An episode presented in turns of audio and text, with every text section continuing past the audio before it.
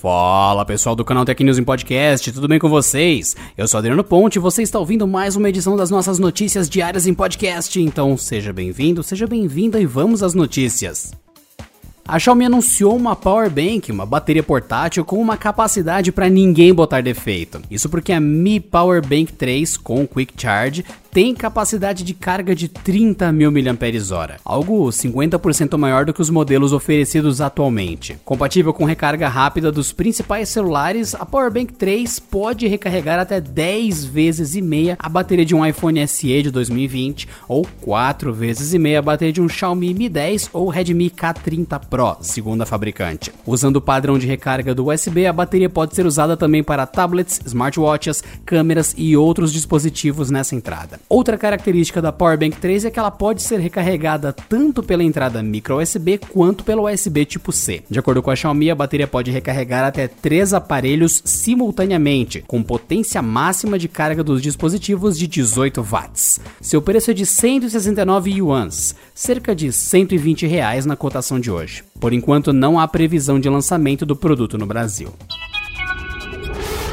O Facebook caminha para fazer com que as pessoas possam achar todo tipo de informação possível sem sair do seu ecossistema. Segundo informações do TechCrunch, a rede social está testando um recurso que permite que vejamos resultados de buscas da Wikipedia quando pesquisamos algo dentro da plataforma. De acordo com a publicação, essa ferramenta ainda não está disponível para todos os usuários e nem todas as pesquisas estão funcionando dessa maneira. A redação do Canaltech, por exemplo, tentou realizar algumas buscas bem comuns com nomes de políticos e filmes, mas sem sucesso. Esse recurso é bem semelhante aos painéis de informações do Google que começaram a aparecer em 2012 e hoje são preenchidos justamente por informações da Wikipedia ou Wikipedia para quem conhece ela lá fora. Em comunicado, o Facebook disse que o recurso está sendo testado em inglês na web para dispositivos móveis, no aplicativo iOS e no desktop.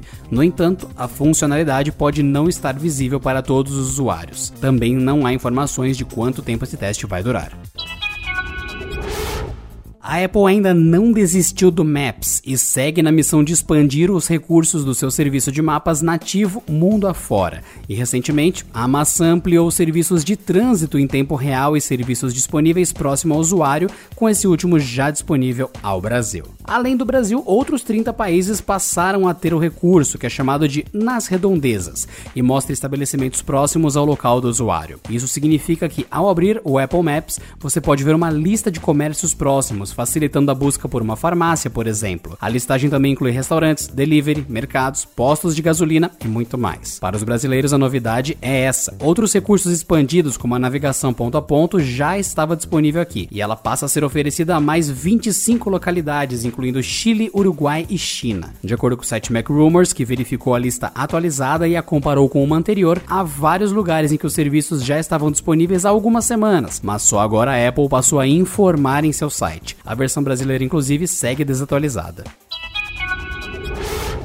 Um juiz na Inglaterra condenou um homem à prisão utilizando o aplicativo Skype e por meio de um iPhone. A sentença de 26 meses de prisão foi feita ao ex-soldado Andrew Ryan, de 41 anos, que admitiu ter esfaqueado seu irmão em dezembro do ano passado. Matthew Ryan teve o seu pulmão perfurado, mas sobreviveu ao ataque. Acredita-se que tenha sido a primeira vez na história que um iPhone foi usado para proferir uma sentença. O juiz do Tribunal da Corte, Nicholas Baker, estava usando um laptop para a videochamada, mas teve dificuldades técnicas que o forçaram a recorrer ao smartphone da Apple. A sentença foi realizada remotamente como resultado das diretrizes contínuas da pandemia da Covid-19 e do governo do Reino Unido, que exigem um distanciamento social rígido.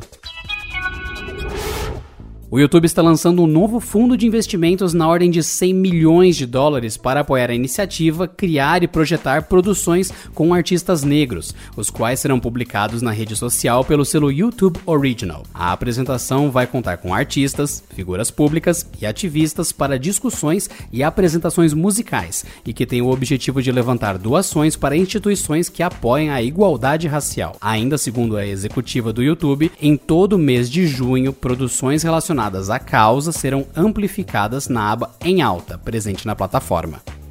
E por hoje é só, pessoal. Nos falamos na próxima segunda-feira em mais uma edição do Canal Tech News em podcast. Um ótimo fim de semana, se cuidem e até lá. Este episódio contou com a apresentação de Adriano Ponte, roteiro de Rui Maciel, edição de Gustavo Roque e editoria-chefe de Camila Rinaldi.